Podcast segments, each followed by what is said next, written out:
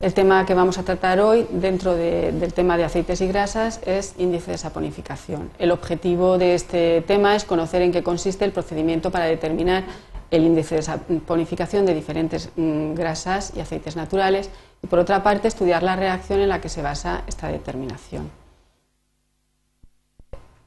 Es evidente que hay que revisar eh, un concepto básico que, es, mm, que consiste en saber qué es la reacción de hidrólisis o de saponificación la reacción eh, de hidrólisis se puede hacer bien en medios alcalinos o bien en medio ácido. Cuando se hace en medio ácido, aquí tenéis un triglicérido con, eh, agua en presencia o en medio ácido, origina el ácido graso y la glicerina. Mientras que si es en medio alcalino, origina una sal sódica de ese ácido graso que recibe el nombre de jabones y también se recupera la glicerina. Eh, para describir el jabón, comentaros que una molécula de jabón va a tener una cadena hidrocarbonada larga y un extremo iónico. En la cadena hidrocarbonada es hidrófoba, es decir, soluble en sustancias no polares, mientras que la parte iónica, corresponde a la parte de la, sal, es eh, hidrófila, es decir, soluble en agua.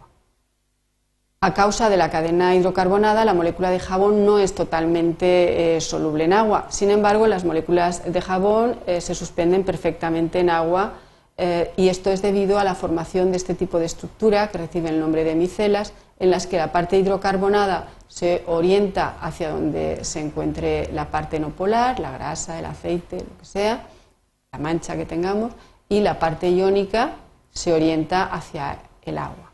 Aparte, estos racimos eh, de, esta parte de estas micelas repelen a las otras micelas que se forman.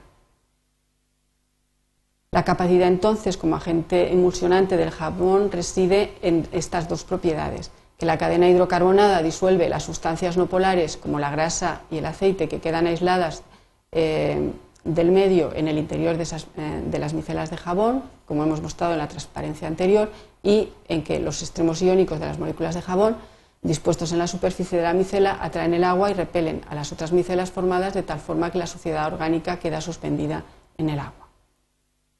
Respecto a la reacción química eh, de saponificación, eh, comentaros que se verifica en la fabricación de, jabones a partir de grasas y aceites neutros triglicéridos y se expresa de la forma siguiente.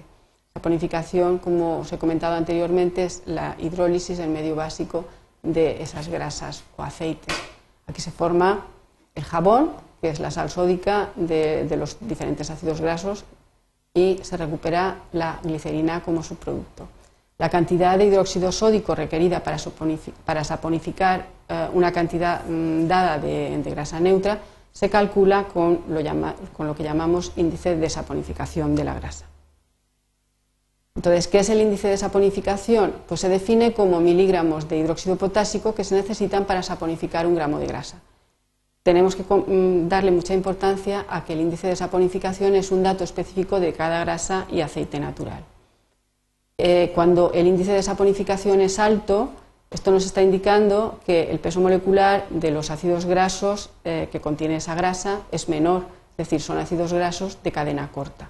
Así pues, las grasas que, tienen ácidos, que contienen ácidos grasos de cadena corta van a consumir más hidróxido potásico para saponificar un gramo de grasa eh, y, por tanto, van a tener un índice de saponificación superior, más alto.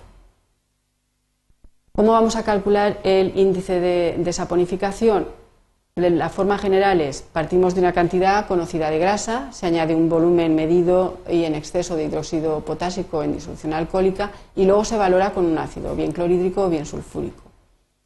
Eh, comentar que el índice de saponificación orienta sobre la proporción total de triglicéridos que contiene la muestra y es un dato mm, que junto con el índice de yodo que ya hemos estudiado, muy importante en el análisis de aceites y grasas.